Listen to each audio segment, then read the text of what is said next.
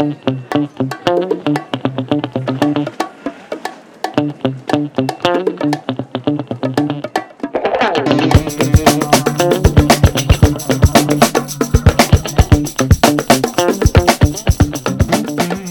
1955 se estrenó la película que protagonizaría una de las grandes injusticias de la historia del cine, corregida por el paso de las décadas.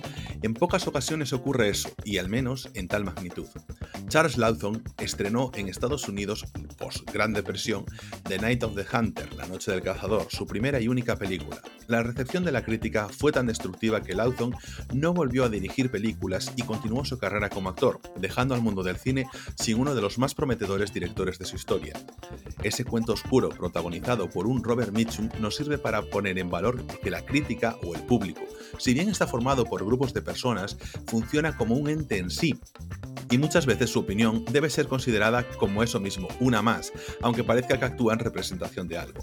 El personaje de Mitchum tenía dos tatuajes que han sido icónicos en la historia del cine y que creo que para dar comienzo a este programa son muy clarividentes. Hate y love, amor y odio, eso es lo que ponía en sus manos, tatuado en sus nudillos, siendo la contraposición en la que nos encontramos en muchas ocasiones cuando tenemos que decir que no nos gusta una película de la que todo el mundo habla muy bien, o peor y más difícil aún, defender una película cuando todo el mundo la ataca. Con el top de películas defenestradas que nosotros adoramos, comenzamos. Bueno, Ana, ¿cómo estás? ¿Qué tal todo?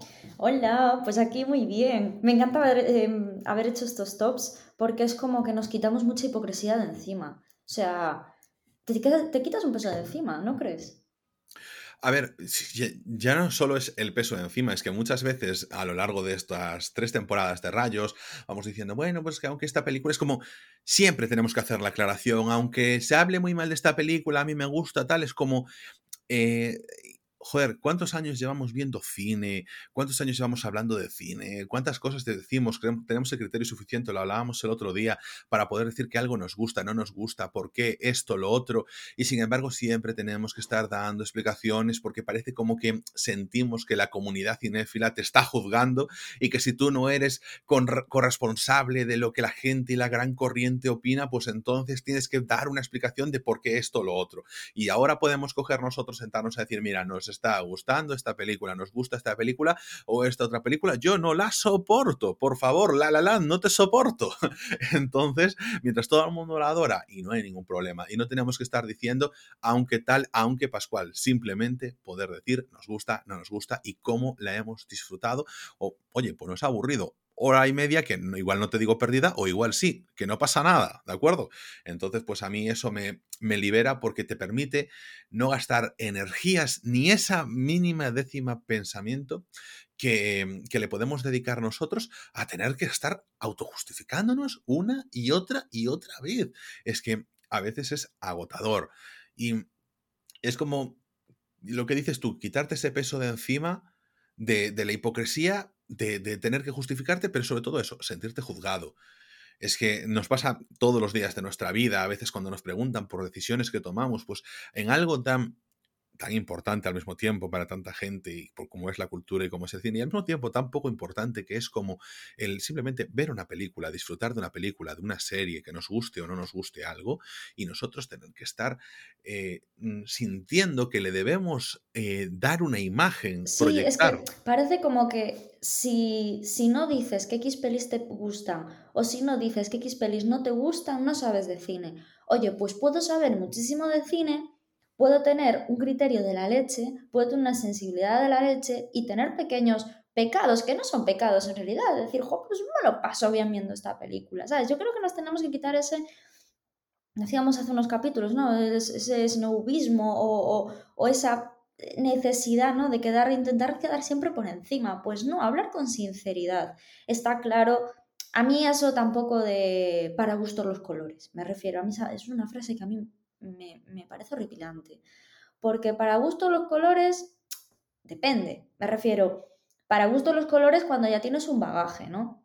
Pero si tú no sabes de, de, mm, de algo y decir, esto es malo, tan categórico, eso no es para gusto los colores. Es que a lo mejor no tienes el bagaje suficiente para entender la peli o no entenderla. Pero una vez tú ya tienes un bagaje, ya has pasado por un proceso de aprendizaje, ya has, hecho todas esas cosas, joder, tío, pues dilo con tranquilidad, ¿sabes? Dilo con tranquilidad porque controlas del tema, sabes del tema y luego está la subjetividad de la persona que, que concho, que eso hay que alabarlo, me refiero. No somos todos iguales. Entonces eso también hay que hay que, hay que valorarlo. Y, mm, quitando eso, porque ya te digo, a mí muchas opiniones categóricas que se ven en redes sociales o cuando hablas con amigos o que vas con un amigo a ver una película y te dice esto es una mierda. A ver, esto es una mierda. Eh, a lo mejor yo también pienso que es una mierda, pero a lo mejor el, tu opinión de esto es una mierda a mí no me dice nada porque, pues eso, no tienes la, la suficiente eh, información sobre eso, ¿no? Pero en cuanto a todo, no en cuanto a cine, en cuanto a arte, sino en cuanto también a aspectos técnicos, yo creo que el humano en ese sentido solemos ser un poco eh, suicidas, ¿no? De, querer opinar de física, de química, de, de, no sé, del cambio climático muchas veces, o sea, de muchas cosas que no tenemos, eh, bueno, la pandemia, ¿no? El claro ejemplo con toda la cantidad de epidemiólogos que han salido, ¿no? Es decir, eso no me mola. Pero sí que es cierto que una vez una persona, joder, a mí que me hable un físico y me, y me dé su opinión sobre, sobre, yo qué sé, sobre cualquier aspecto, pues dices tú, bueno, pues no lo veo, pero, yo te respeto, ¿sabes? Pues esto es lo mismo. Yo creo que nos tenemos que quitar eh, esa coraza y, y esa tontería porque no tenemos ya necesidad, ¿no? Es lo que decías tú el otro día. Ya tenemos en Film Affinity un montón de pelis vistas, un montón de bagaje, un montón de tiempo dedicado y no tenemos necesidad. Yo creo que al final la gente lo que quiere también es escuchar a eh, gente real, ¿no? Y que cuando hable, vayamos al cine y demos una opinión de cine, sepa que en realidad no solo sale de la cabeza, ¿no? De lo que tenemos aquí por el tiempo dedicado o, la técnica que, que hayamos aprendido, sino también lo que sale del corazón, porque al final el arte tiene muchísimo de corazón. Claro, es que, mira, yo te, yo te, digo, para mí aquí se juntan dos vertientes. Por un lado, la que dices tú, no, eh, hay que respetar que todo el mundo tenga su opinión, pero no hay que respetar todas las opiniones porque, pues, unas tienen un valor y otras tienen otras. Pero luego está también, por supuesto, el, em, bueno, lo que decíamos al principio, tú no tienes por qué estar justificándote sobre lo que te gusta o lo que no te gusta porque tú tienes tu criterio y ya está. Y luego también se justa, pero luego también está el tema, perdón, que es eh, cuál es la vara de medir. Ah, ¿Cuál es el número de películas en Film Affinity que tú puedas decir, el número de veces que has visto algo para decir mi opinión tiene validez sobre esto o lo otro? Realmente tampoco importa mucho. Lo que pasa que, pues para mí, el hecho de que eh, a lo largo de un tiempo yo siga, por ejemplo, una persona en Twitter, siga una persona en Film Affinity, siga una persona en YouTube y que sus críticas pues me parezcan fundamentadas o me parezcan interesantes o que coincidan con lo que yo opine o que, por ejemplo, me cambien los puntos de vista, que es algo que, que nos cae en la boca, es una cosa que nos gusta mucho, pues al final es lo que te da valor. que te cambien también muchas veces la, opinión. Es que eso es fundamental. Eso es fundamental. A mí por eso cuando la gente te dice esto es una basura o esto es increíble, ostras, o sea, no, es que es tu opinión, para gusto los colores, es que es una frase que a mí de verdad me, horroriza, ¿eh? es que me horroriza. A ver, pero como siempre decimos, o sea, el, tema es, cuando una opinión es muy categórica, es eh, normalmente es una mala opinión. Cuando es muy categórica es una mala opinión. Y muchas veces damos malas opiniones nosotros porque nos gusta ser categóricos. Pero por un poco para dar coloquialidad.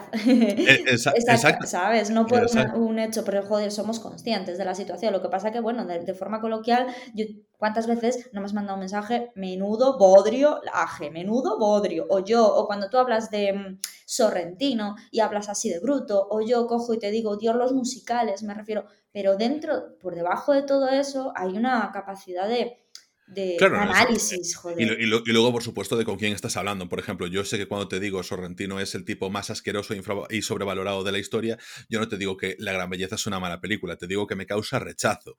Y que porque me parece que existe esta pátina que está de por medio y que te intenta, bueno, eh, X ahí lo que sea, ¿no?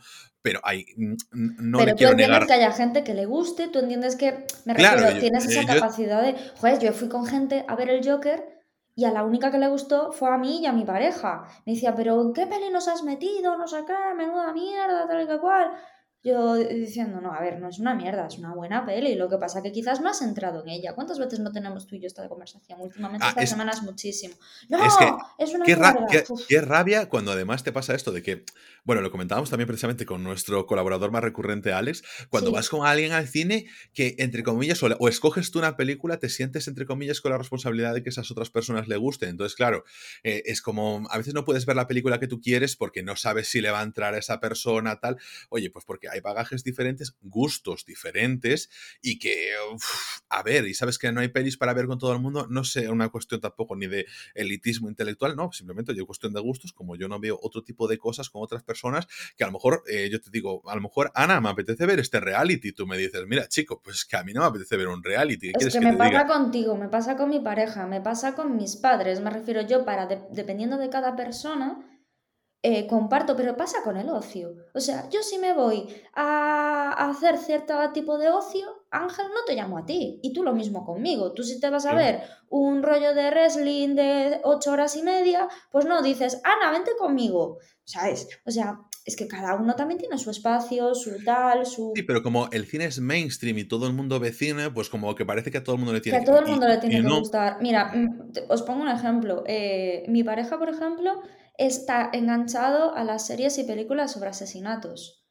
Y tenemos una amiga que también es muy fan de las novelas, pelis y series, documentales, también los documentales, sobre todo los documentales. Eh, tanto mi los true ella. crime, Sí, todos los true crime, es sí, que se los... sí. Y, y tú y yo, por ejemplo, siempre hablamos de que no nos gustan nada. Entonces, Mm. entre ellos se suelen aconsejar y yo cuando está en ese percal, tío, yo me voy a la otra habitación o me voy al salón y él está la habitación y yo me pongo una película, pues Annette, o, o me pongo cualquier película de estas que, que sé que a él no le va. O sea, y ya está. Y lo mismo contigo. Cuando vi eh, El árbol de la sangre de Julio Meden, a mí me, me llegó muchísimo. Y yo, mientras la estaba viendo, que le he puesto un 9, aún lo vi ahora en Film Affinity, yo Mm. decía, ah, Ángel no le va a entrar. Que va, me la recomendaste al momento, ten- Mm. vamos, estaba así en que me iba a entrar, cabrita. No, te dije, creo que no te va a entrar, pero por favor dale una oportunidad. Y te machaqué para que le dieras una oportunidad. Se la diste y no fuiste capaz. No, no, no. Pero es que además hay cosas que. Y, y eso, hay cosas que tú dices ya en el primer momento que no te entran y le sigues dando la oportunidad. Pero hay momento en el que dices tú, no, es que tal y como va la película, o sea, no hay forma de que esto a mí me De cambie es. el timón. No, no. No, no, no, hay. Por ejemplo, y hay películas que, sabes que. Hay películas que te lo consiguen cambiar, pero no, no te generan tanto rechazo. Porque, por ejemplo, a mí el árbol de la sangre no entré, pero es que dije yo, no, no aguanto siguiendo O sea, sigo viendo esto y no, me, no aguanto, no hay manera de que esto me encaje. Otras películas que soportas, como por ejemplo es la película esta que siempre hacemos referencia, es la española 1987, puede ser Madrid 1987, la que sale mm, María Valverde, Valverde y sí. José Sacristán Sí. que, que durante toda la película nos estábamos quejando por el tono de la película y era súper intencionado y cómo jugaba con el espectador y cómo, y, buah, cómo le daba la vuelta. Era David Trueba, el director, ¿no? Sí, el hermano de, de Fernando Trueba, sí. Que para mí siempre será su hijo, porque es que Eh. menuda, es que menuda diferencia entre el físico de uno y de otro, que parecen padre e hijo, el hijo de. No sé si es de Fernando Trueba, es- David, David Trueba, ¿no? El hijo, no, Sí, el, luego el hijo de Fernando Trueba también ahora. Es está- Jona- Jonas Trueba, ¿no? Sí, eso. Que estuvo en los Goya también. Bueno, el caso con el documental sobre la juventud, que por cierto aún no he visto. Bueno, al caso, eh, eso, estamos siempre con este tema de estas películas, en plan, cómo la, cómo la referenciamos nosotros, porque claro, también luego damos una opinión. A mí me gusta que en este podcast, por ejemplo, no vamos a, presumir de indies, pero sí que al final, al final, o sea, te sigue quien te quien concuerda con tus opiniones. Y no es que yo quiera alimentar la burbuja de internet en la que cada uno solo sigue las cosas en la que se en la que le da la razón, pero sí que compartimos gustos, porque esto, a diferencia, yo qué sé, de la política, no tienes por qué estar con opiniones confrontadas todo el rato, pues para aprender o para mejorar en el debate, lo que sea, sino que a lo mejor a todos nos está gustando, pues las películas de, mm, de bueno, el universo de DC de James Gunn o las películas de Guardianes de la Galaxia, o nos gustan las películas de Aronofsky o nos gustan las películas de Paul Thomas Anderson y te gusta estar con gente que le gustan esas películas y que hablan de esas películas porque otra persona no te va a hablar de esas películas. O como nosotros ahora, Eni y yo, que hacemos el podcast de Tokyo Vice dentro de Rayos, pues porque nos apetece hablar de anime y que empieza a seguirnos gente, pues que también le guste el anime y que le apetezca hablar de estas cosas y de las series que estamos viendo y, y ya está. Y no me apetece que a lo mejor nos esté siguiendo gente que no le guste One Piece y que se, nos escriba para criticar que no le gusta One Piece y que está en otra opinión, aunque yo pueda es que aprender ese es de el ella. problema, un poco. Es lo que estaba intentando también decir al principio, ¿no? Con lo, con lo joder, con el comentario y el motivo por el que hacemos este top. Que yo creo que hay, o sea, al final la clave de todo, no sé, con los años me estoy dando cuenta que es un poco la toxicidad. Y Mm. la toxicidad siempre entra en el momento en el que hay opiniones polarizadas completamente. Y parece que tienes que ser de un bando o de otro. Y, si tuviera que hacer una película de mi vida, eh, se resumiría en la frase cuando una monja me dijo, eh, tú no puedes creer en Dios y no creer en la iglesia. Esto es como ser del Celta. Tú si no, tú, si no eres del so- socio del Celta no tienes los descuentos para las entradas. Esa fue la frase. Es, me quedó tan, tan clavada en la cabeza. Y yo dije, al momento le dije, no estoy de acuerdo. Puedes creer en Dios y no estar a favor de la iglesia. En ningún momento se habla de la iglesia en la Biblia. De la iglesia, la palabra iglesia no sale. Entonces, em, esa frase a mí me marcó muchísimo y a lo largo de la vida me estoy dando cuenta que yo siempre fui súper de opiniones polarizadas, de decir, si te gusta la música, te tiene que gustar, pues eso, pa, pa, pa, pa, si te gusta el cine, te tiene que gustar, pa, pa, pa, pa. Y luego lo que dices tú, entras en internet y muchas veces a mí me gustaría seguir y ver opiniones distintas. Luego me, me digo yo, mira la opinión, aún ayer con un podcast que escuché os estaba diciendo, mira la opinión, pero lo escucho y me gusta. Hay muchísimas cosas que escucho de ese podcast que me encantan. Y, y puedes decir, joder, mira lo que dice, no sé qué, no sé cuánto, pero escúchalo, que, que es que del 80% de cosas, eh, a lo mejor es el 30% lo que no te mola, pero el resto sí. A ver, luego ya hay cosas que dices tú, no, no hay dónde Bueno, pero ahí, también entra un punto también que no tienes por qué estar expuesta eh, a voluntariamente tú ponerte en cosas que tampoco te gustan porque también es tu tiempo, ¿sabes? Que a lo Sí, sí, mejor a ti te apetece... O sea, que por eso yo aquí Es diferencio que un poco con el tema de opiniones tienes políticas. que en poner unos límites en algún aspecto. O sea, tú tienes que poner unos límites. Pero luego, eh, eh, porque obviamente, pues yo qué sé, pues es que hay que poner límites. Es que es, que Es que es yo, mira, inevitable. te, te voy a decir una cosa. Si yo sé que a mí el cine no me interesa, no me gusta, o sea, me gusta ponerme una película para pasar el rato. Pues no le dediques un minuto. Claro, no, no, pero no es eso. No me intento a lo mejor forzar a meterme en las películas de Darren Aronofsky o no intento meterme con unas películas en las que prioriza, por ejemplo, el estilismo como en Paul Thomas Anderson, porque a lo mejor no son mi estilo y no tengo yo por qué meterme ni a estar escuchando totalmente. o que vayan en contra de lo que yo pienso. Es que yo, por ejemplo, no intento escuchar un podcast de, no sé, de política conservadora porque no, Totalmente. no, no Porque no necesito. entras. Claro, pero es que yo lo que estoy criticando es esa persona que dice que le gusta la política o dice que le gusta el cine y no sale de escuchar siempre lo que quiero oír. Eso es lo que yo critico. Claro, lo que decimos que, a ver, eso es, es- por eso yo metí ahí esa cosa. No es crear la burbuja de opinión que se genera en Twitter, cuando en Facebook, en Instagram, cuando tú simplemente sigues a las personas que quieres oír y los algoritmos de las redes sociales propician que te salga solo ese contenido, solo ese contenido o con el contenido con el que te enfades, ¿no? Eso es un poquito nuestra cultura de redes porque es lo que hace que nosotros reaccionemos. Cuando ponemos una reseña, en, por ejemplo, en Google Sites, cuando un sitio no nos ha gustado, nada. Generalmente se ponen reseñas con eso. Cuando el sitio ha estado bien o simplemente ha cumplido o lo que sea, pues nunca se pone en plan, "Ah, tres estrellas, cinco estrellas, en plan, ha estado bien. Lo ponemos cuando nos enfadamos, pero al mismo tiempo queremos siempre, por ejemplo, que nos salga siempre cosas que nos interesan, que están de acuerdo con nuestro pensamiento, para que siempre pensemos que estamos eh, en lo correcto nosotros. Es la razón, Gente que que, tenemos la razón. gente que nos refuerce. Y si no, se nos pone lo que es el punto opuesto, pero ya para que sea el blanco de las críticas. Entonces, los grises nunca se potencian, efectivamente, pero o no te das- cuenta, por ejemplo, de toda esta gente que se pasa agriada en Facebook todo el rato criticando y rajando, porque no paran de salirle cosas, pues, eh, que son a lo mejor un cuñado de izquierda, si es que el PP corruptos, no sé qué, y se puede pasar todo el día poniendo posts de PP corruptos, no sé qué historias, o de coleta rata todo el rato, porque es que están en ese mood, en Es plan, que el nivel, el nivel, el nivel de crítica es que es horroroso. O sea, es que es horroroso desde todos los niveles. Cuando tú entras a ese, a ese palo, es horroroso desde todos los niveles. Yo cuando veo a una persona diciendo, Dios, qué mala es la gran belleza. Y otro, ¿cómo dices eso? ¿Por qué no sé qué? ¿Por qué no sé cuánto? Y digo yo, jo, a mí con lo que me gusta la gran belleza. Mira que siempre tengo esta discusión con Ángel. Y es que, Dios mío, pero en la vida yo tuve una conversación así, a ese nivel contigo, Ángel. Pero, y dices sa- tú, "Pues ¿sabes una cosa? es que... Aquí hay un tema eh, que yo- antes, vamos a dejar esto, yo me Sí, digo esto, sí. mientras tú si quieres y ya entramos al top, pero eh, tenemos un problema cuando, yo creo, así desde mi ignorancia, ¿no? Que eh, pasa el cambio de siglo, tenemos, empieza a abrirse Internet, entonces como que tenemos muchísimos focos de información, pero al mismo tiempo nos coincide con pérdida de referentes. Antes, como teníamos unos canales de comunicación que nosotros recibíamos, unos inputs más limitados, como que se establecían los referentes sobre los que nosotros podíamos pivotar y luego se ampliaban pues con la lectura, con algo que costaba mucho más trabajo. Ahora nos llega mucha información muchísimo más rápido y entonces no hay unos pilares claros en información que nosotros podíamos tener.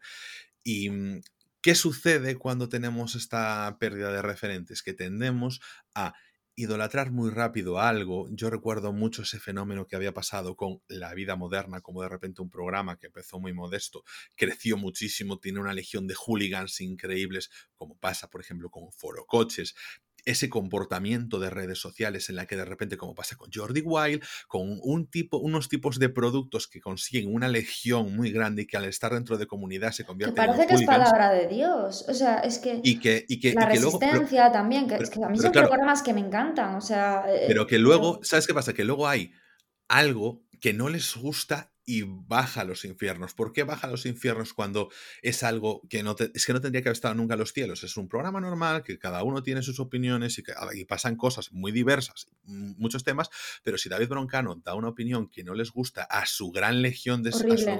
claro, de repente ¿Tienen una presión? ¿Tienen una presión? O sea, mira, hablando de esto, es, es, lo último que voy a decir, Ángel, del tema, pero me alegro que lo hayas sacado porque quería comentarlo en el podcast. Eh, David Broncano eh, em, bueno, pues eso, eh, tiene su, público, y le fue al programa Bertín Osborne. Bueno, lo criticaron por todos lados. Yo me lo pasé bien escuchando la entrevista y me gustó que dos personas tan distintas a nivel pensamiento hablaran de la forma que hablaran y con el respeto mutuo que se hablaron entre los dos. O sea, creo que es un ejemplo. Independientemente de que puedas opinar lo que opines de la persona, del otro, de no sé qué, de no sé cuánto, por un bando y por el otro, me parece que es necesario ese mensaje en la población, para que precisamente se termine toda, toda la, polarización que está habiendo y, mensajes de odio. Entonces, Broncano, que jamás ha participado en nada de Telecinco, fíjate que él que escala, que no sé qué, no sé cuánto, Jesús Calleja anda detrás de él para que vaya a su programa, no hay manera, le fue a una entrevista a, a, a, a Bertín Osborne a su programa en Telecinco, la primera vez que Broncano pisa Telecinco.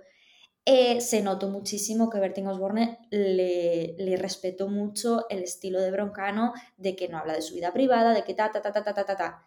Mira, hicieron una, yo vi la entrevista, hicieron una entrevista bonita, entretenida, se veía un respeto mutuo tremendo, tremendo, y digo, bueno, pues la gente vendido, no sé qué, no sé cuánto. Ostras, que yo por tener un programa no represento una idea política, no represento un tal, no represento un cual, que yo soy una persona y me equivoco, lo que hablamos siempre, las personas no aprendemos de todo lo que hacemos bien, aprendemos de todo lo que hacemos mal y lo que vamos aprendiendo. Y a lo mejor dentro de cinco años se arrepiente de haber dado esa entrevista. Pero vamos a ver, pero es que también es... hay que respetar a las personas. ¿Qué es lo que qué es, pero qué es lo de eh, que hemos hecho mal? Que realmente no es, es querer cumplir todas las expectativas y exigencias que cada uno se pone en su casa. Y no eres tú mismo, no eres tú mismo, porque a lo mejor te apetece decir, jo, yo me lo pasé bien con este hombre. Pero vamos a ver, si Broncano se había llevado a Arevalo, se había pasado de puta madre en el programa con él y está. Y, y, y, a cuánta gente que te llevas ahí que a lo mejor no es reconocida por su faceta política, pero como Bertin Osborne tiene esa faceta política, pues entonces se le da caña por todas partes. Pero es que, ¿en qué momento yo tengo que cumplir tus exigencias? Soy un representante de lo que tú digas. Claro, el hecho de ser influencer, claro que tienes una responsabilidad, pero la responsabilidad no se puede, no puede llegar hasta todos los límites que tú te imagines en tu cerebro y en tus pajitas mentales, colega. Entonces, claro, nos pasa un poco eso, realmente que queremos que las cosas sean exactamente como nosotros queremos o más incluso, es que podría ser más. es eh, idolatras, es el fanatismo, siempre hablo de esta palabra, fanatismo. Idolatras, idolatras a esa persona y quieres que siga ciertos cánones y no es así. Entonces yo creo que mm. ahora mismo la gente famosa, las personas que se dedican a los medios y que tienen un poco de voz pública, tienen una presión tremenda. Tiene, y mm. para mí, di un ejemplazo broncano, mira que a mí es un tío que me gusta, y más, pero sin más, tú lo sabes bien, que es más muchas veces, el, a mí sabes que el humor me cuesta muchas cosas de, y a veces cosas que digo yo, joder, ¿cómo se pasa tal? Porque no, no lo pillo, ¿no? El humor este ácido y tal me cuesta, ¿sabes? Y hay cosas que me dejan, uff, se ha pasado, ¿sabes? Que no pienso mal por la persona, pero yo sufro, ¿sabes? Yo sufro escuchando esas cosas. Hmm. Y sabes perfectamente que mi opinión, pero es un ejemplo, Jope, de decir, voy a sentarme con esta persona, voy a tal y voy a ver lo que me aporta. Muchas veces es lo que tenemos que hacer en nuestra casa con nuestros padres claro, en este caso. Es Pasa, es, que, con esto nos pasa con, muchas veces con estas películas. O sea, em, ponernos unas películas que se ha rajado a capa y espada y decir, hostia, me ha gustado y ahora parece que, como todo el mundo le ha parecido una mierda. A ver, ese momento, como tú salías, por ejemplo, de ver Morbius, y bueno, no sé si lo comentarás al final. Bueno, pues lo dejo por si lo comentas al final. Sí, lo iba a comentar, lo iba a comentar. Luego al final lo digo. Hmm. Claro, pero tía, a ver, es que estamos en ese momento en el que tienes, parece que tienes que entrar dentro de la vorágine de la gente y tienes que pronunciarte hasta en temas tan ridículos como el cine, porque entramos en la dinámica, como dices tú, del fanatismo. Prefiero decir del juliganismo, porque es que me parece tan agresiva que, me, que creo que me encaja hasta más con esa. la gente está amargada, pero yo creo que es algo que se ha repetido, no es de ahora, o sea, es algo que se repite de siempre la gente está amargada precisamente por esa presión.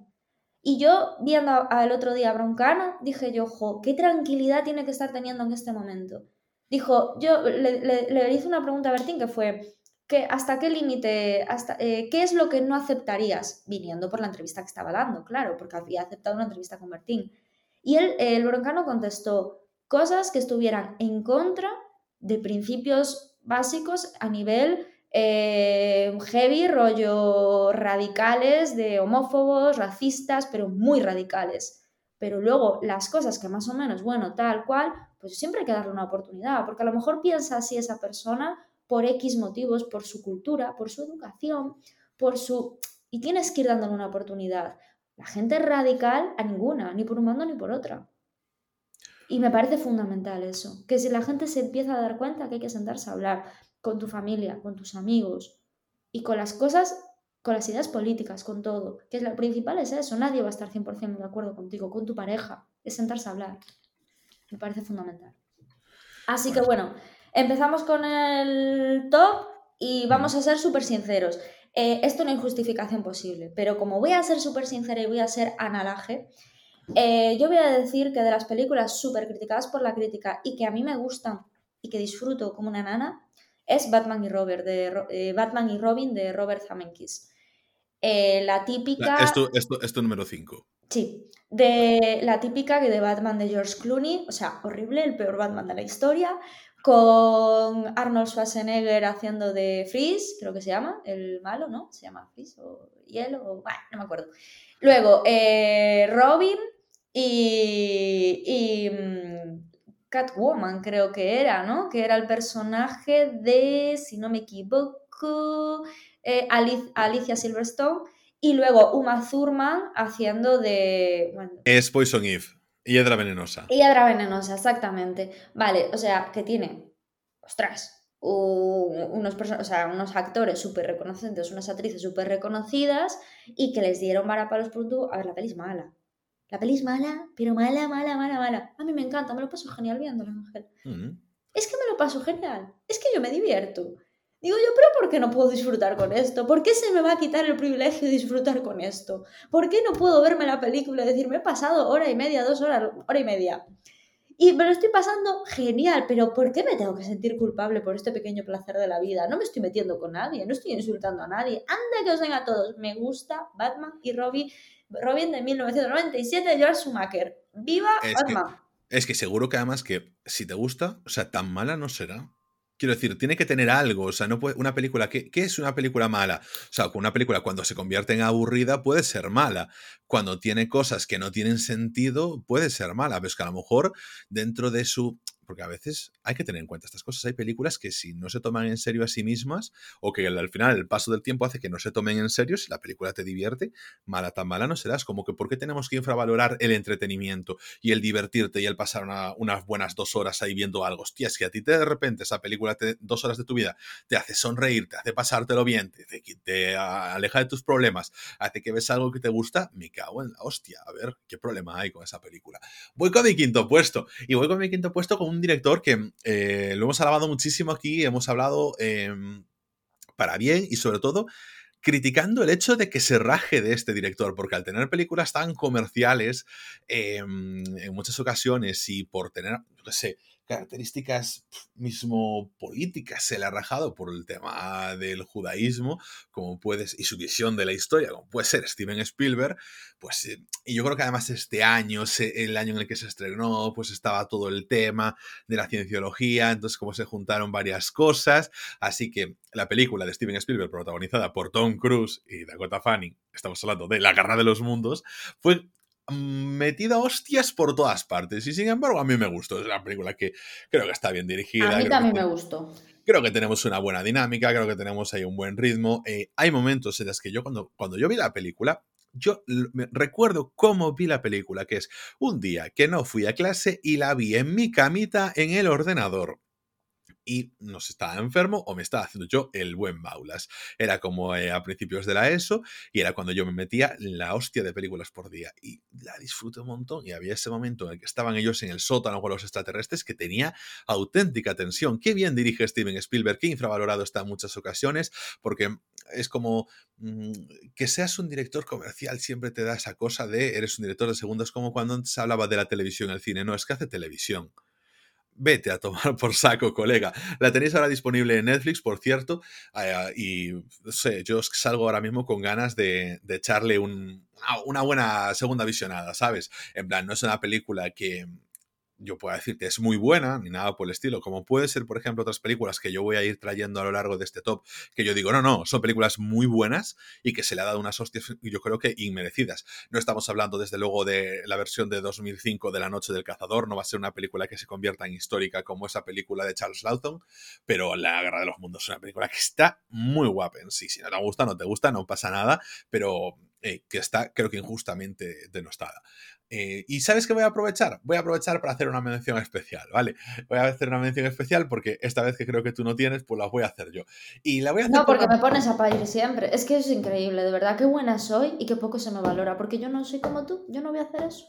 No, no, en cambio, como ya que me lanzas a mí los puñales, te voy a decir que no las tienes porque seguramente no te dio tiempo preparando el top a correr. Sí, sí que las tengo. ¿Quieres que te mencione las menciones especiales posibles? ah. No, porque no, porque esta vez me quiero deleitar yo con esto. Nada, pues eh, simplemente quería hacer la mención especial de una película que tuvo una segunda parte, pero bien, ya no tuvo una tercera parte, porque sí que recibió muchas críticas en una época en la que no se hacían películas de superhéroes, por lo menos en la categoría que se están haciendo ahora, y por ejemplo, Spider-Man de Sam Raimi sí que fue súper valorada después con el tiempo, pero esta otra película ya hablé de ella cuando hablamos de Guillermo del Toro, Hellboy es una gran película de superhéroes que funciona muy, muy, muy bien. O sea, a nivel de película es buena y a nivel de mm, adaptación de cómic es buena y a nivel de superhéroe y de creación de personajes es muy buena. Y, por ejemplo, también el tema de caracterización, como siempre, Guillermo del Toro tiene muy buena, muy buena mano y aquí Ron Perlman está increíble como Hellboy. Y también la nueva de Hellboy también es una película buena que también está muy infravalorada. Es como que hay esa liga B de superhéroes donde quiere meter a esta este tipo de películas y mm, sin motivo justificado realmente, en mi opinión. Ana, con tu cuarto puesto. Bueno, pues mi cuarto puesto es la película de Jim Carrey, El Grinch. O sea, le han dado palos por todos los lados. Por todos los lados andan palos. A mí esta peli me encanta. Es que me encanta. Ya lo he mencionado alguna vez en este podcast, pero es que a mí esta peli me encanta. O sea, yo me parto la caja con esta película. O sea, la escena, cuando sale el tío y que se quiere poner guapo para salir y tal, me parece increíble. Y luego todo lo que representa. ¿Cuánta gente no se encierra en sí mismo, en su casa, eh, en, pues eso, eh, eh, en, en un carácter huraño, por el miedo a que lo acepten o porque lo han rechazado toda la vida y llega un momento en que dices, ¿me rechazas? Vale, pues la manera de defenderme ante eso, en lugar de hundirme, va a ser pensar que la culpa es vuestra y volverme un amargado. ¿Cuánta gente no le pasa esto? ¿Cuántas, ¿Cuánta gente no? O sea, yo creo que en algún momento de, la vida nos pasa a todos. Entonces, ahora que estamos hablando tanto de eso, de, la, de darle tanta importancia a la, mm, superficialidad y todo el rollo, yo creo que es un mensaje increíble y que la película lo cuenta súper bien. Y a mí me, mira que Jim Carrey a mí me cuesta, ¿eh? Pero es que, de verdad, hace un papel brutal brutal. O sea, me parece que mm, te ríes, empatizas con él, sientes todo por lo que ha pasado. Em, la peli tiene un ritmo genial, o sea, tiene un ritmo que en ningún momento te aburre o tal. Yo no entiendo de verdad la, mala, eh, la mala prensa que ha tenido, ¿no? Eh, sí que es cierto que el, el Grinch que ha salido hace tres o cuatro años, la versión de animación, la vi y me pareció malísima. Pero no, no, realmente es que no, no hay por dónde cogerla. Bueno, bueno, pero... estamos hablando de la que estamos hablando. Sí, por eso, que esta que a mí me parece que está muy bien y, y realmente me parece un mensaje navideño de los buenos. Nos dejamos de tonterías de comprar, eh, de conseguir el juguete. ¿Cuántos, cuántos, ¿Cuántas películas navideñas no tienen la de conseguir el juguete eh, último para mi hijo? O sea, es un mensaje navideño. pero es que era una película de una película de hace 20 años. Es que es, es, verdad que en ese momento, pues era como que la estructura de película de telefilm de Antena 3 sobre Navidad y como mucho lo solo en casa o, el ratocito duro de roero, todas estas eran como las que estaban siempre ahí, o las comedias navideñas, o Adam Sandler, etcétera, y te viene el Grinch que te, que te, te rompe, te rompe los esquemas. A mí siempre me gustó muchísimo, ya te digo, no me gusta Jim Carrey. El otro día vi un discurso de Jim Carrey que le hace Meryl Streep, eh, un discurso, pues era un monólogo de comedia y en realidad, eh, en realidad era un discurso, luego se convierte en un discurso de alabanza a Meryl Streep. Lo hizo con tanta, o sea, con tanta gracia, no, con tanta sutileza. O sea, no era peloteo, era realmente sentimiento. En cuatro cosas que dice, lo demuestra todo, ¿sabes? Entonces, a mí un poco la figura de Jim Carrey, eh, aunque siempre tengo, he tenido y tengo mis reparos con él muchísimas cosas, eh, me demuestra mucha sensibilidad en muchas de las cosas que he visto, que es el documental que había visto de Jim Carrey, sí, que siempre recomiendo, el de Netflix. Sí, Jimmy Andy. Sí, el Grinch. El otro día que vi este discurso, digo yo, es una persona un poco Shrek, con muchas capas. Entonces, aunque no me guste como autor, no me guste tal, sí que es cierto que yo lo valoro muchísimo porque me he dado cuenta con el tiempo que, que hay muchas capas ahí, mucho que rascar en, su figura artística y que pues tiene muchísimo valor. Tía, ¿sabes a mí lo que me moló? Que eh, haces una película como El Grinch, que yo como niño que odiaba la Navidad y que ¿Sabes qué pasa? Que lo de odiar la Navidad también es una cosa que, mm, que, se pasa con el tiempo, ¿sabes? A mí yo ahora no odio la Navidad. O sea, es como que hay la cosa de o te encantaba la Navidad de niño o eras de los niños especialitos que odiaba la Navidad. Yo era un poquito ese niño especialito que va a la Navidad porque me empalagaba. Yo decía todas estas cosas que me parecen muchas veces impostados y tal. Y con el tiempo te das cuenta de que muchas veces pues es que tienes que dejarte ir por la Navidad porque ya a lo largo es como esa gran excusa para que todo el mundo esté ahí y cuando eres niño dices tú, porque es la Navidad hay que estar feliz y tú mm, cuando eres mayor entiendes que a veces la vida se complica tanto durante el resto del año que como eh, hay una época en la que se te facilita, entre comillas, que todo el mundo pueda estar relativamente junto y tranquilo y que te vengan a ver y todo eso, déjalo ir, no te pongas tú en contra, no seas tú un impedimento más con tu cosa de odio la Navidad, ¿no? Yo tuve esa sensación, esa reflexión con la Navidad con el paso de los años, como niño que odiaba la Navidad, pero al mismo tiempo, como niño que odia la Navidad, pues al mismo tiempo te ves en plan, hostia, de verdad, el, el antihéroe, de verdad, aquí el Grinch, o sea, estoy hasta las narices de Santa Claus salvando la Navidad, de los especiales navideño, del espíritu de la Navidad y de todos los mensajes positivos y tal que en ese momento como niño te apabullan y te empalagan. Es que qué soporífero. Y que me alegro un montón de que Ron Howard ese año se recibiese un montón de críticas por el Grinch y el año siguiente cogiese marcase una mente maravillosa llevándose el Oscar con la película. Entonces, pues bueno, es como ese resarcimiento de que como se le criticó mucho a nivel película con el Grinch, al año siguiente, pues dijo, si es que soy un directorazo, hombre, si es que no me valoráis. En fin, voy con mi cuarto puesto, si no tienes nada más que decir del Grinch. Ya está todo dicho, venga. Vale, perfecto.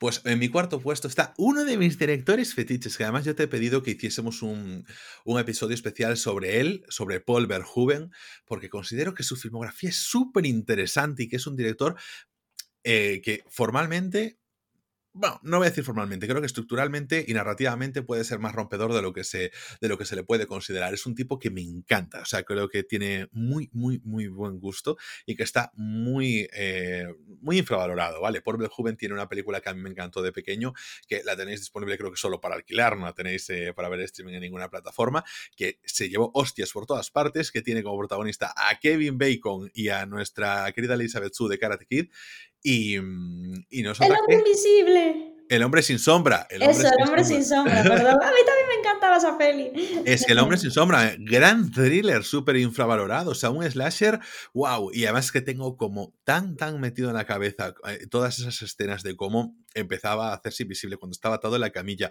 todo ese sufrimiento, después toda esa intriga, cómo se colaba en las casas de la gente, ese depredador en el que se convertía el personaje de Kevin Bacon, ese no sé, esas muertes, no sé, idolatraba esa película, la tenía grabada en VHS y me la veía una y otra vez, me encantaba. Y yo reconozco que formalmente es una buena película y que de verdad no entiendo tanto, tanta crítica estructural, porque podemos decir, bueno, pues a la gente no le gustó, no le llamó, no sé si es cuestión del tiempo en el que se hizo, no sé si es cuestión de que se estaban esperando otras cosas porque los slasher eran diferentes, pero no me parecen muy diferentes de lo que se hizo en otro momento creo que a lo mejor consideran que no se toma lo suficientemente en serio a sí misma, pero creo que si ves las películas de, mm, de Paul Verhoeven, como por ejemplo es el caso de Robocop, siempre existe esa cosa de no se parodian, pero sí que son conscientes de la de que existe esa ironía dentro de la película. Y en El hombre sin sombra para mí está patente. Y si yo lo podía ver cuando tenía yo nada, 10 años, vosotros también lo podéis ver. Así que nada, yo le doy además una, un sólido 6 a, a, esta película, El hombre sin sombra. Me parece una muy buena película a pesar de eso de que se le den tantos palos. Anita, venga, next, ¿qué es lo siguiente? ¿Qué tienes en tu puesto número 3? Vale, lo primero, eh, una corrección que dije de Robert Zemeckis, la de Batman y Robin, y es obviamente de Joel Schumacher, por favor, o sea, se me, se me fue la olla. No, no, no, yo creo, que dijiste de... yo creo que dijiste de Schumacher. No, dije la otra, dije Robert. Eh, la que es de Robert Zemeckis es eh, la película de la que voy a hablar ahora, que es una película de terror. que Pero, para, para, entonces, ¿cuál es la de Batman que, que a ti la de Batman y Robin, pero dije Robert Zemeckis y es Joel Schumacher. Me confundí el director, simplemente. Bueno, yo estoy en que dijiste de Schumacher en algún momento, ¿vale? No, estoy, pues a lo mejor lo dije después, pero estoy convencida de que dije, dije el otro. Vale, eh, esta película de terror, que es protagonizada por Harrison Ford y Michelle Pfeiffer, eh, no es la primera vez que te la recomiendo. Em, a mí eh, me gusta mucho y siempre vi que en la crítica, ¿no? Ahora viendo en Film Affinity y tal, como que la gente la valora más, ¿no? Pero en aquel momento, y, repasé los datos, busqué en Wikipedia los datos de aquel momento, la crítica tuvo solamente un 40-45% de crítica positiva. El resto fue mala. Es la película lo que la verdad esconde. Una película de terror. Eh, me parece que tiene un giro argumental súper guapo. A mí es una película que me sorprendió. La vi porque la trajo mi padre del videoclub de Blockbuster y, a mí me gustó mucho. Es decir, eh, em, es original, es, amena, eh, está guay, eh, la disfrutas durante toda la película, em, te sorprende, es decir, mm, sí que es cierto que aunque la crítica em, profesional le dio palos por todos los lados, estuvo de número uno en taquillas en Estados Unidos un montón de tiempo y recaudó un montón de dinero. Es decir, que es la típica película que dicen, va, la típica mala, que la, o sea, el claro caso de snobismo. Eh, la típica película que mm, la crítica dice que es mala, la gente va y dice, ah, la película mala es a la que va la gente como borregos. Pues no, algo tiene. Y a mí, por ejemplo, me gustó. Y hace poco me la volví a ver para decir, jo, a ver si tal. Y yo sigo reconociendo que Ahora quizás ya no tanto porque han salido peliculones con A24 tal del terror. Ahora mismo hay un apogeo del cine de terror bueno, increíble, ¿no? Pero en aquel momento era una peli que cambió un poco el chip. Y en ese momento en el que salían películas de terror tan malas, yo creo que hay que valorarlo. Sigo a mis 13 de que es una peli muy decente, sobre todo en la época en la que salió, que quizás la crítica profesional no estaba acostumbrando a este giro, pero que, pero que si a la peña le gustó es por algo. Y, nada, yo te iba a preguntar, ¿me hiciste caso y la viste al final? Porque ahora está disponible en Disney y en, Disney, creo. En Disney y en, Movistar. Pues fíjate, no la volví a ver, pero es que yo sí que recuerdo haberla visto precisamente con nuestro compañero de, podcast con Eni, eh, hace mucho tiempo que también la tenía él por ahí en, creo que cuando empezó el DVD y la habíamos visto en su momento, pero no la volví a ver, no le volví a dar otra, otra oportunidad. Tampoco, es que no tengo mucho recuerdo de ella. Mm, no puedes opinar, ¿no? No, no, no, no opino, no es que no pueda, es que no, no lo voy a intentar, ¿sabes? Te puedo decir, tengo un ligero recuerdo pero a mí seguramente en ese momento me gustó, ¿sabes? Porque a mí cualquier película así un poquito de terror y tal, si no era aburrida ya me gustaba. O sea, con eso ya, es que a veces los estándares son según las expectativas que tú tengas. Y como decía antes, a veces el aburrimiento, o sea, el que sea entretenida ya es un buen aprobado en una película, que luego nos ponemos un poquito snobs. Bueno, mira, yo me voy a, a mi tercera posición del top, pero antes voy a hacer una mención especial. Y es que hay una película que se le dio muchas se le dio muchísima narices, ¿eh? Luego dices de mí.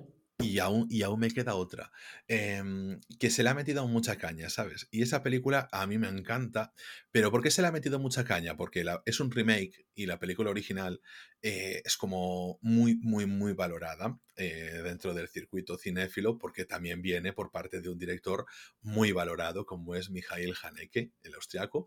Y en este caso su remake, es el remake de la película Funny Games, la película estadounidense. Iba yo a hablar de esa, fíjate. no, pero no la tengo en el top, pero ah, la, tenía de posibles para mí. Claro, porque a mí el, remake de Funny Games, el, protagonizada por Naomi Watts, y Tim Roth, pues que me encanta.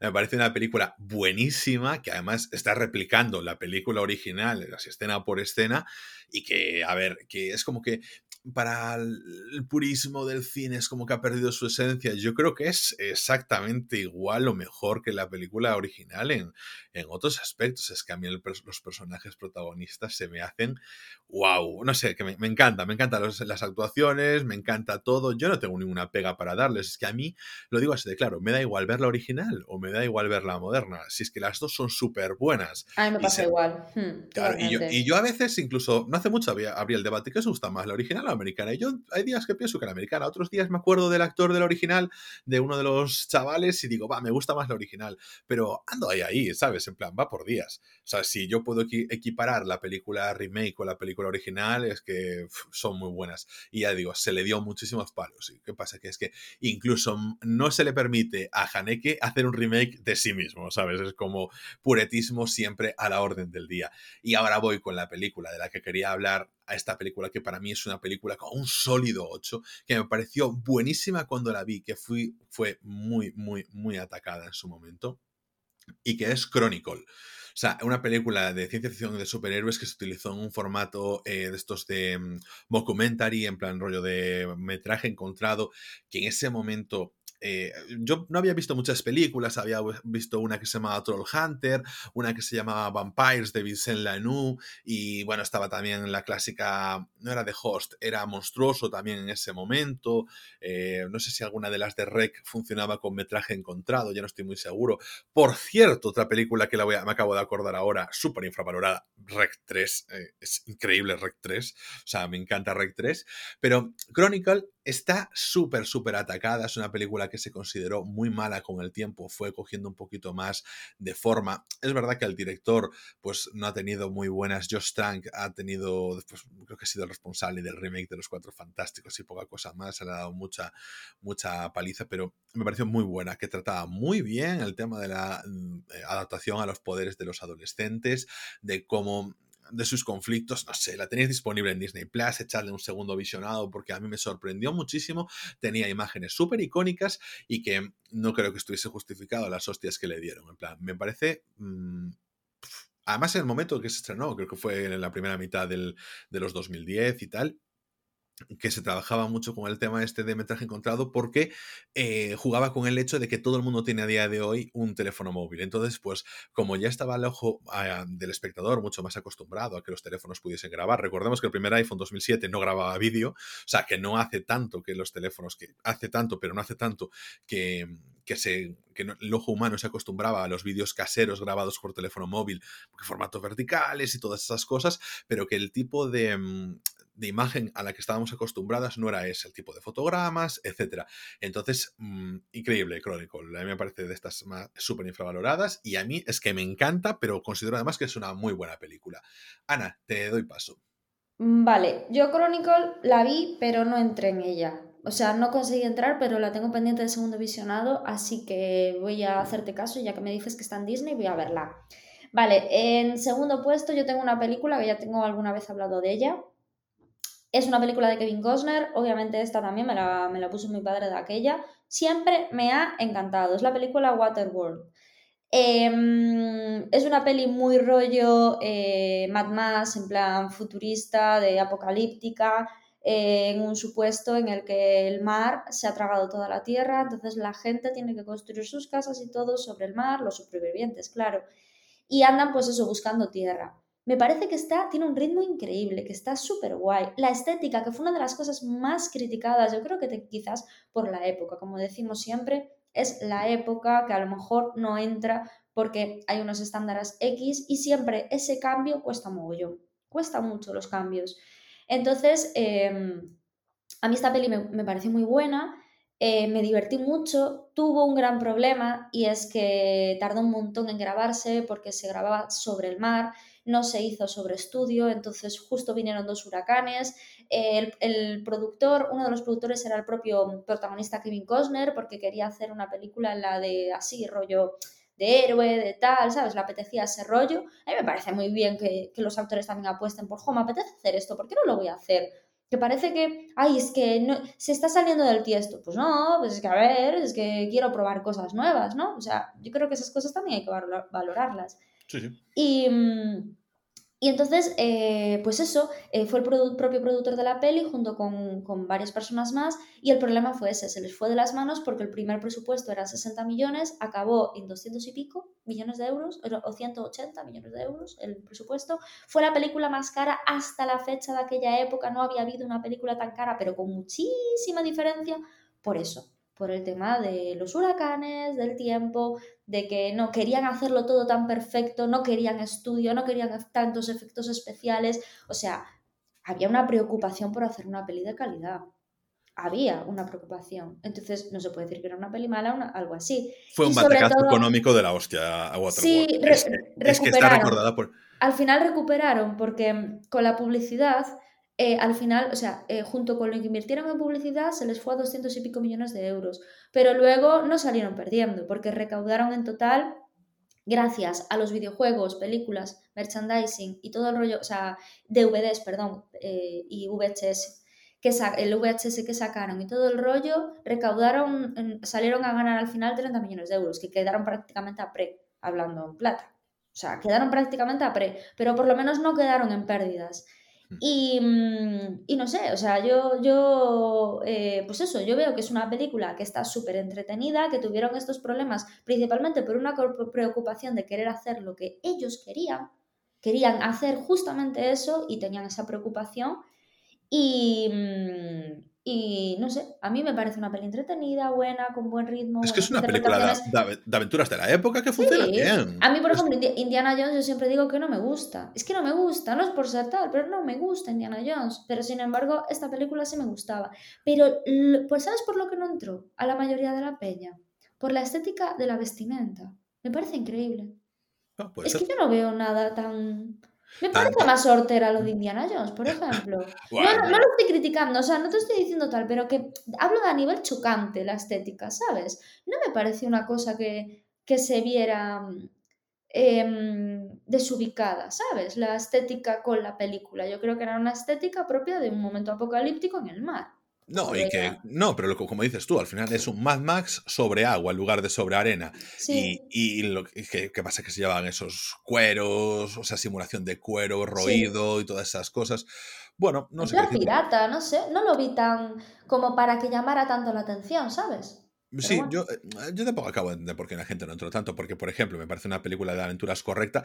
Una película de aventuras en su momento también fue bastante correcta de Kevin Costner y que a mí me, la disfruto bastante, que es, por ejemplo, Robin Hood, o sea, una de estas de pelis de... Sí, está súper bien. Claro, tía, que es ese momento de la época, con películas de Kevin Costner, Carl Russell, toda esta gente que te hacía... Bailando con lobos, peliculón, de banda sonora es increíble. Bueno, pero no entra dentro del mismo rollo bailando con lobos. No, no, no, no. No, no pero me refiero que es un cine que es familiar, de que te lo pueden poner como el main event del fin de semana el domingo por la noche en Antena 3 y que dices tú, sí, sí, una peli buena, vamos a ver una peli buena, entretenida, que nos guste a todos y que, y que nos vayamos para camita tranquilos. No sé, eh, bien, y, sin embargo eso, mucho palo de Dios para Waterworld.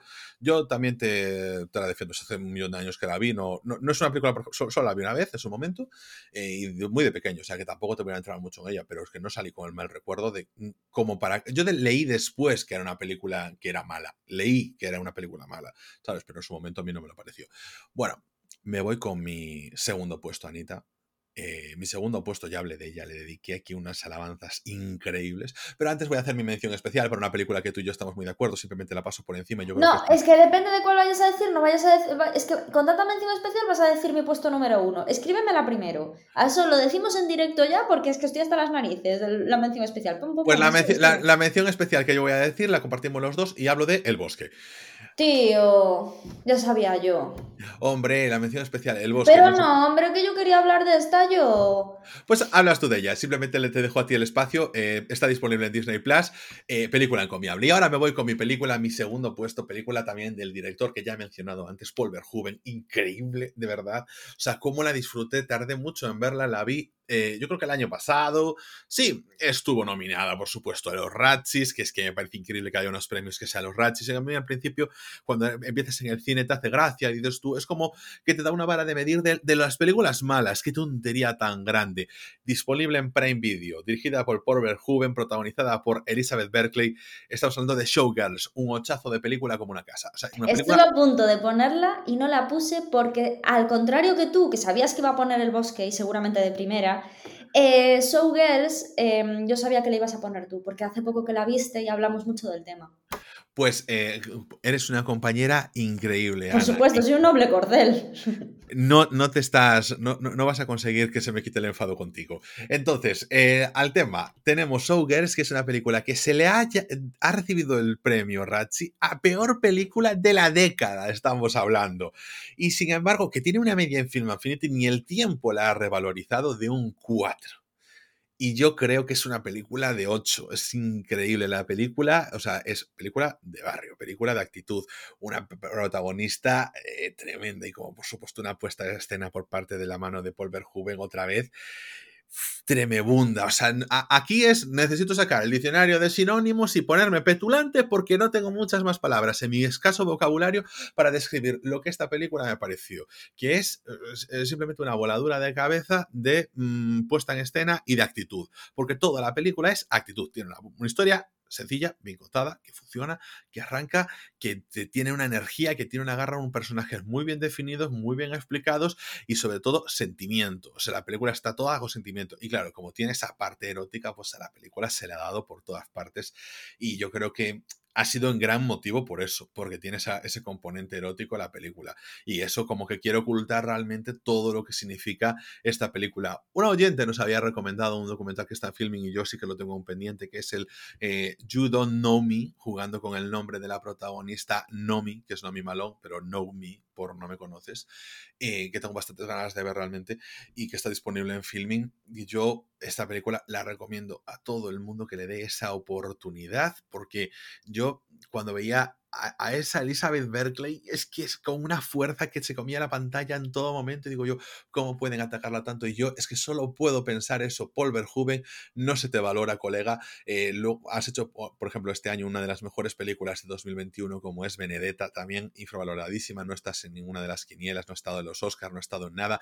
Has hecho otra película increíble como es Starship Troopers. Has hecho otra película que por la parte erótica se le ha criticado un montón, como es Instinto Básico.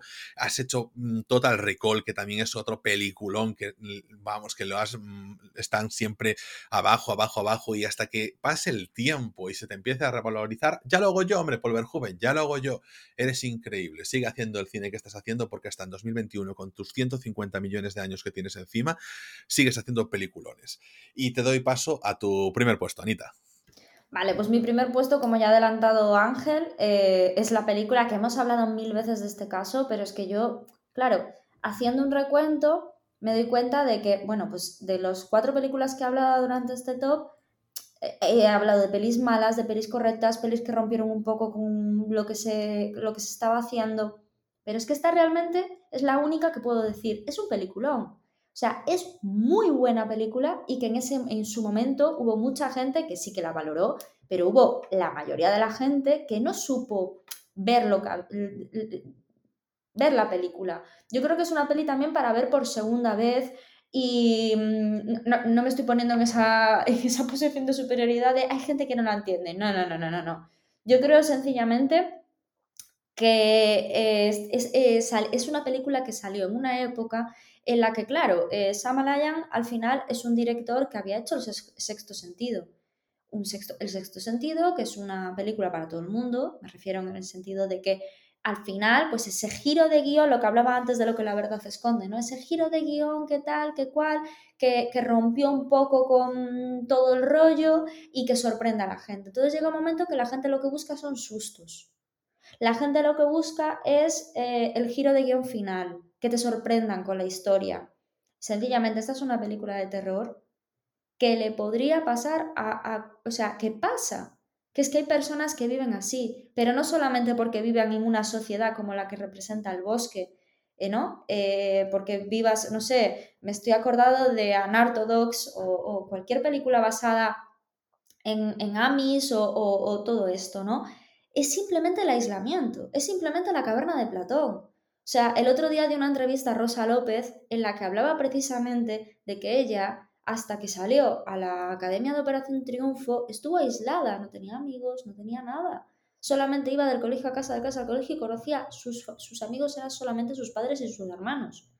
Es, es decir, que estamos hablando de un terror distinto, pero sigue siendo terror, que es la soledad. ¿no? Y ese sentimiento de que tú quieres ver cosas, de que tú quieres salir, de que tú quieres hacer y luego es aprender, aprender no solamente, no solamente es conseguir huir de ese núcleo, sino luego todo el atraso que llevas contigo. Entonces, esta peli cuenta muy bien eso. Y lo cuenta de una manera súper original, porque tú en todo momento estás pensando que es una película de terror convencional. Y la sorpresa final de decir, ostras, eh, no había un monstruo, no hay un ente em, fantasmagórico, es son las personas. Ese giro que a la gente no gustó es precisamente lo que lo hace una película increíble, lo que lo hace una película original, lo que lo hace una película em, con un argumento, joder, ahora mismo estamos con Jordan Peele que está metiendo el racismo a tope en todas sus películas y decimos, joder, ahora lo valoramos, ¿no? Entonces es una peli que yo creo que en esta década que se está llevando mucho el cine de ese estilo, habría muchas personas que tendrían que volver a ver, porque yo la volví a ver hace poco precisamente por eso. Y dije, joder, ahora esta peli que bien entraría.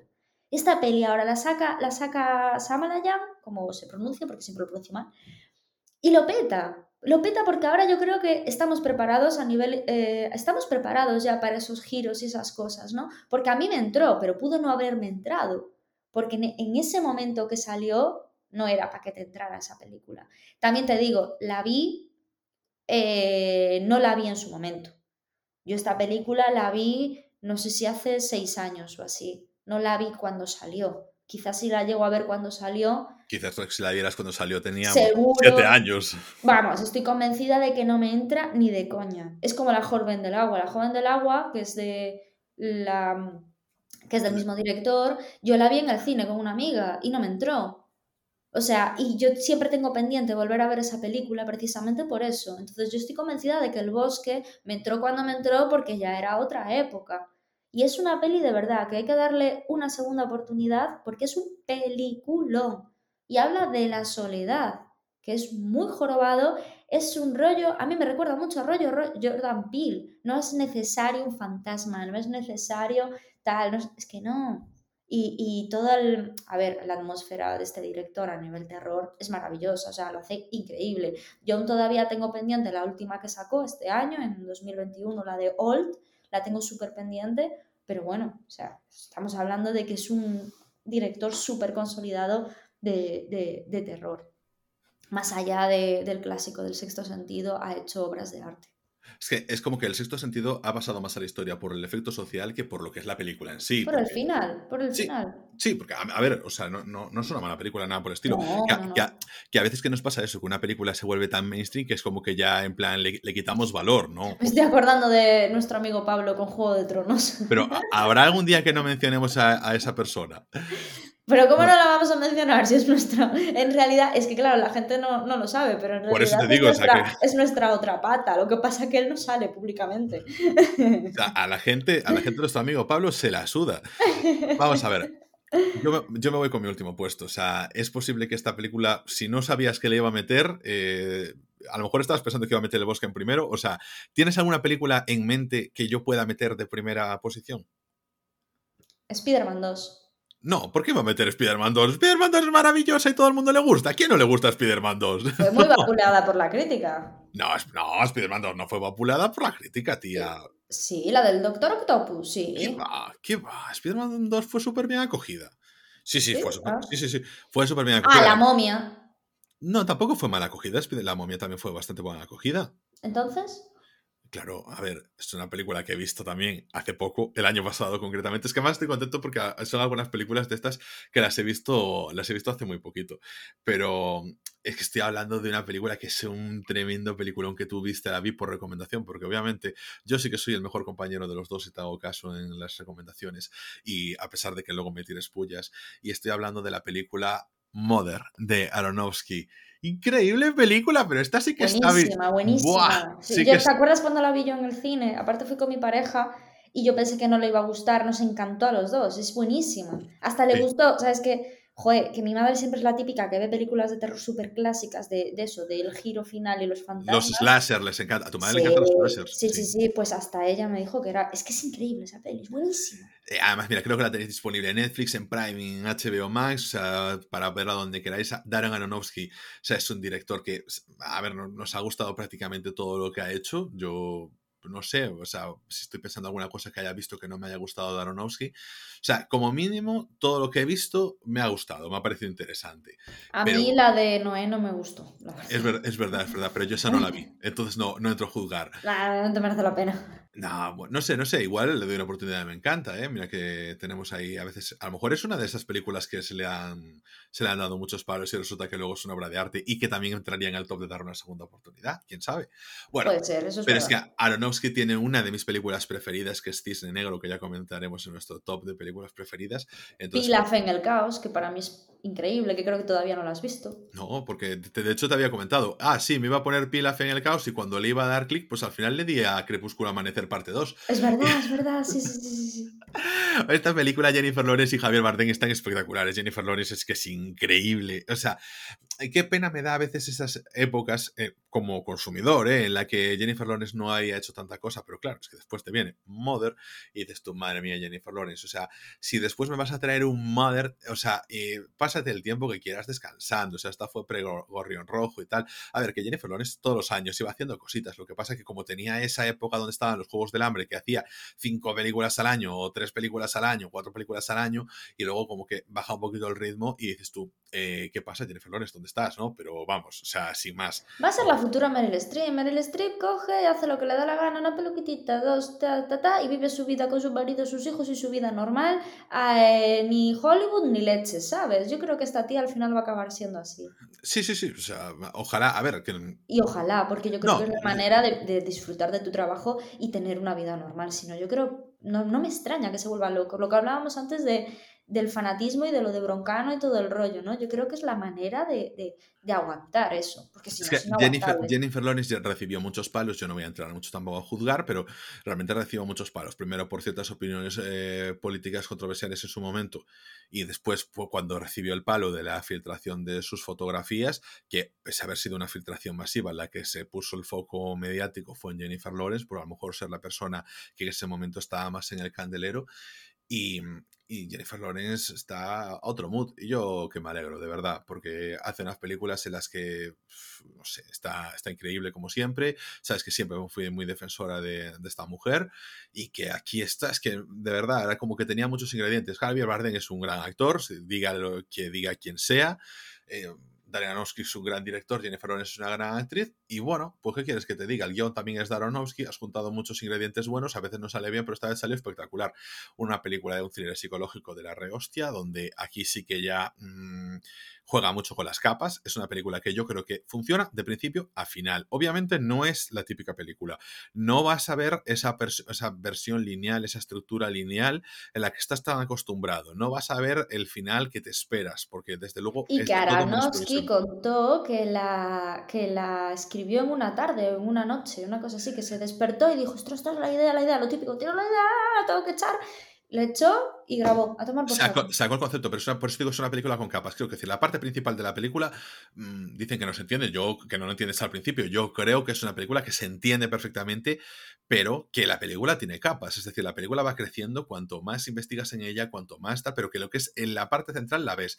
Es que, eh, y, y, esto me parece un poco mm, también un poquito de sesgo por mi parte, pero lo voy a decir, me encontré el otro día con una discusión en Twitter en el que se hablaba de que si una película no se entendía bien sin conocer las referencias, pues que a lo mejor no era una buena película, y eso es, eh, voy a hacer simplemente aquí un poquito disclaimer, a veces las referencias lo son todo, me refiero, tú conoces, entiendes películas porque las referencias se entienden eh, desde el punto de vista de que tú conoces lo que es la historia de tu país, la historia de tu continente, la historia del mundo, esas cosas las entiendes. Otra cosa es que haya referencias concretas que tú no entiendes y que tú pienses que tienes que conocer un extra a lo que ya conoces. Pero siempre vas a manejarte en que una película se entiende porque hay referencias, porque es parte de la sociedad, sin más.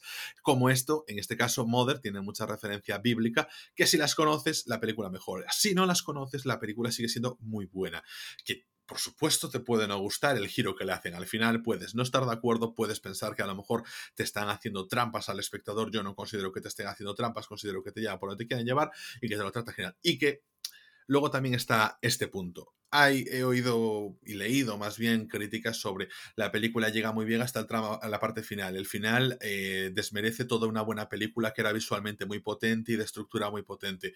Mm, yo también esto siempre hago el mismo juego, con, o sea, siempre hago el mismo juego, para la redundancia, con Juego de Tronos, y es a mí que un final no me guste, y no estoy hablando concretamente del de Juego de Tronos con el que yo estoy satisfecho, no me desmerece todo el camino.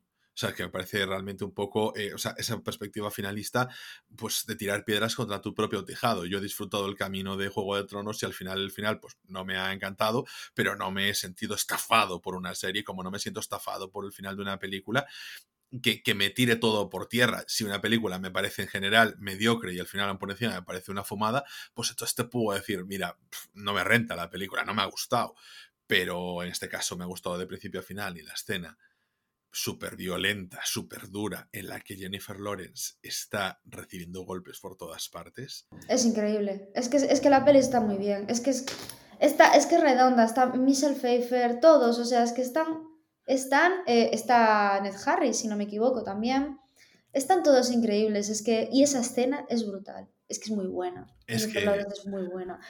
Yo Además, la, el... la, es que la peli va escalando de una forma. Sí, y yo lo dije la pasada, el pasado top que hicimos, que es que a mí fue una. Yo empecé a entender por qué eh, Jennifer Lawrence y Meryl Streep están tan consideradas tan buenas actrices por su naturalidad después de ver mucho cine. Y ahora lo reconozco. Y es que esa escena que hizo Jennifer Lawrence solo pueden hacer actrices como ella.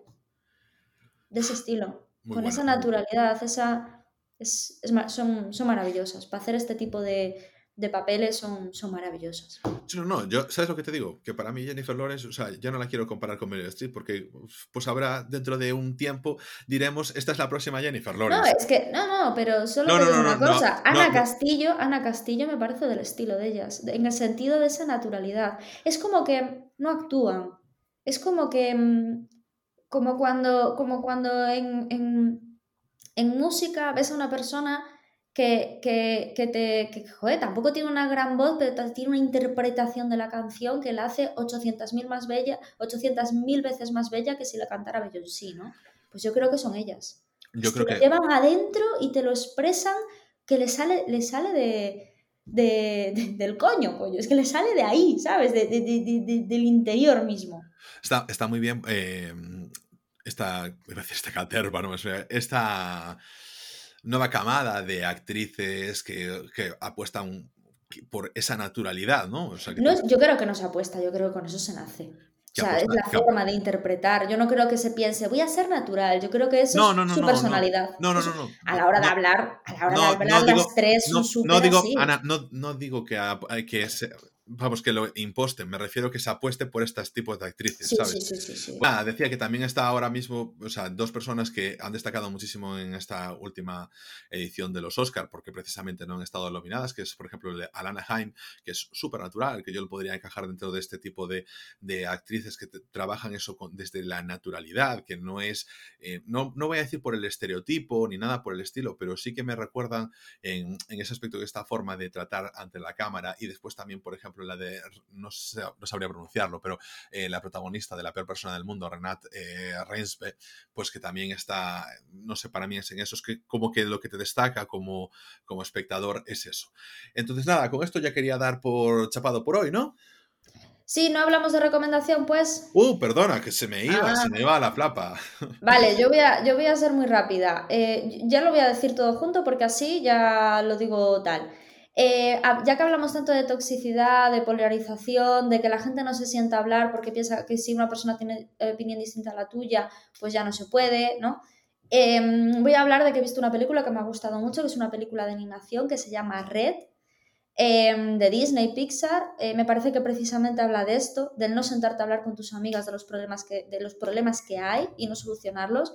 Pensar que tu amigo o tu madre o tu padre, si no está al 100% contigo, es que es el enemigo y esa polarización, esa toxicidad, y precisamente esta película habla de eso, de aceptar a las personas tal y como son, saber que son distintas a ti, saber eh, que tiene defectos, que tiene virtudes, ponderar, obviamente, esto no quiere decir que, una, que te hagas amigo de, de, una persona horrible, pero sí que dentro de lo que hablamos siempre, dentro de un margen, darte cuenta de que la gente no es como tú quieres que sea, es como es y eso no las hace malas personas. Y con tus padres, con tus amigos, con tus compañeros de trabajo, con las opiniones de políticas, con cualquier relación eh, interpersonal, siempre va a pasar esto. Y me alegra que la película eh, hable precisamente de esto.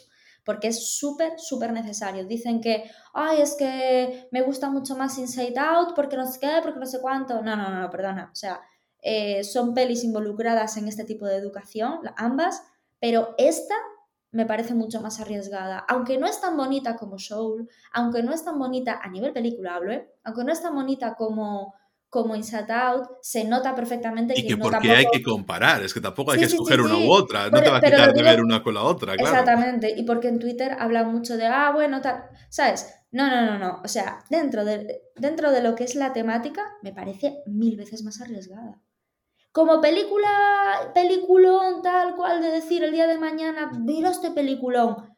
No, porque no es una obra en ese sentido es redonda, es una muy buena peli y súper necesaria. Este es el típico de tipo de películas necesarias para, para los chavales y para los adultos, porque lo que hablamos al principio de este podcast eran relaciones de adultos.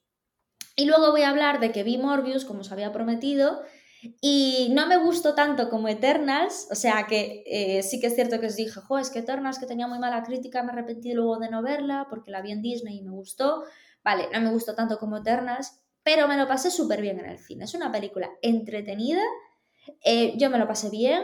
Aparte, es una hora y media de peli, me refiero, no es la típica película de tres horas de, o dos horas y media de, de superhéroes. el Leto me, me, porque no me cae nada bien, pero es que está guapísimo la peli. Yo nunca me fijo en estas cosas. Yo fui a verlo con una amiga y de repente me dice mi, mi amiga, Dios mío, pues que, Dios mío, pero qué hombre, pero qué guapo sale, y tal cual. Pero es que yo pensaba que tenía 40 años y luego busqué en internet, el tío tiene 50 tacos.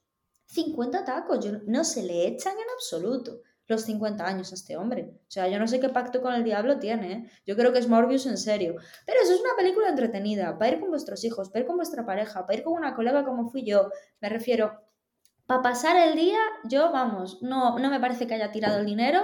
No es una buena película de superhéroes, no es un peliculón, pero oye, está guay. Vamos a eh, quitarnos de tonterías el pacto de Jared Leto con la juventud se llama 0% materia grasa en su cuerpo, Ana. Es, es que es súper súper escuálido. Entonces envejeces menos, tía, es lo que hay.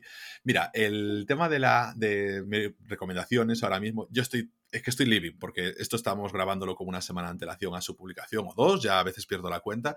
Y hoy mismo se ha estrenado el último episodio de una de las series que ha sido bandera para mí en los últimos cuatro o cinco años, que más he disfrutado porque su personaje protagonista es tan carismática. Y estoy hablando de Killing Eve, cuarta temporada, yo creo que la mejor temporada a nivel visual es increíble, o sea, la, clarividencia con la que se dirigen a los personajes en los escenarios, cobran tanta importancia los escenarios, la escenografía, eh, la situación, la, la, no sé, sencillez con la que se mueven los personajes y parece que todo está, que, todos los movimientos que hacen, que son, claro, muy obvios, cosas tan extravagantes y los asesinatos que pues, se suceden y que al mismo tiempo como que te parece todo tan natural eh, que dices tú, está perfectamente engrasada esa maquinaria.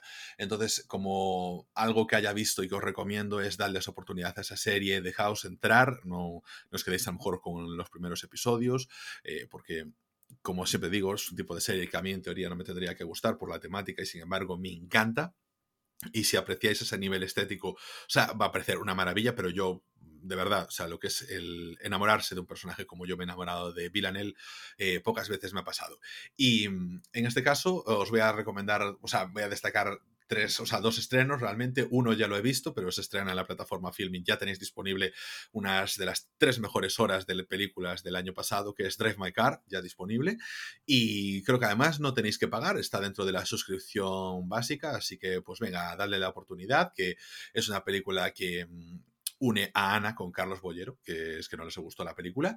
Y después ya os había recomendado también El Hombre del Norte, si no me equivoco, de Robert Eggers. Que en ningún momento he dicho que no me guste Drive My Car, es que yo eh, Y hay otra película que estuvo nominada dentro de las películas, uh, que mejor película internacional, que se llama El hombre que vendió su piel. Es una película de Túnez que se estrena ahora en cines aquí en España y la verdad eh, sí que le tengo bastante ganas porque me recuerda mucho al planteamiento de una película que se llama Square, que también recomiendo bastante, aunque es así que son tres buenas horas y esta es de nada, de un poquito más de una hora y es sobre mm, una película de un, o sea, sobre un protagonista es un tipo que quiere marcharse con, eh, con su pareja Em, y para ello, para conseguir dinero, lo que hace es, eh, pues acepta que, le empiecen a tatuar eh, el cuerpo, la espalda, etcétera, y que se convierta él en una obra de exposición, pues para ganar dinero y pues como eso eh, le va restando su humanidad. Me tiene muy buena pinta, sinceramente.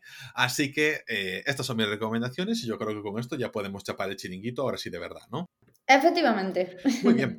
Así que nada, eh, como ya sabéis, podéis contactar con nosotros en arroba rayospodcast, la cuenta oficial del de, eh, nuestra cuenta oficial de Twitter, y que podéis encontrarnos en Spotify, Evox, Apple, Google y Amazon Podcast, en cualquier aplicación de podcast, y nos veremos cada lunes en el episodio regular de Rayos y Retrocanos, el podcast, y cada domingo en Rayos y Retrocanos, Tokyo Vibes.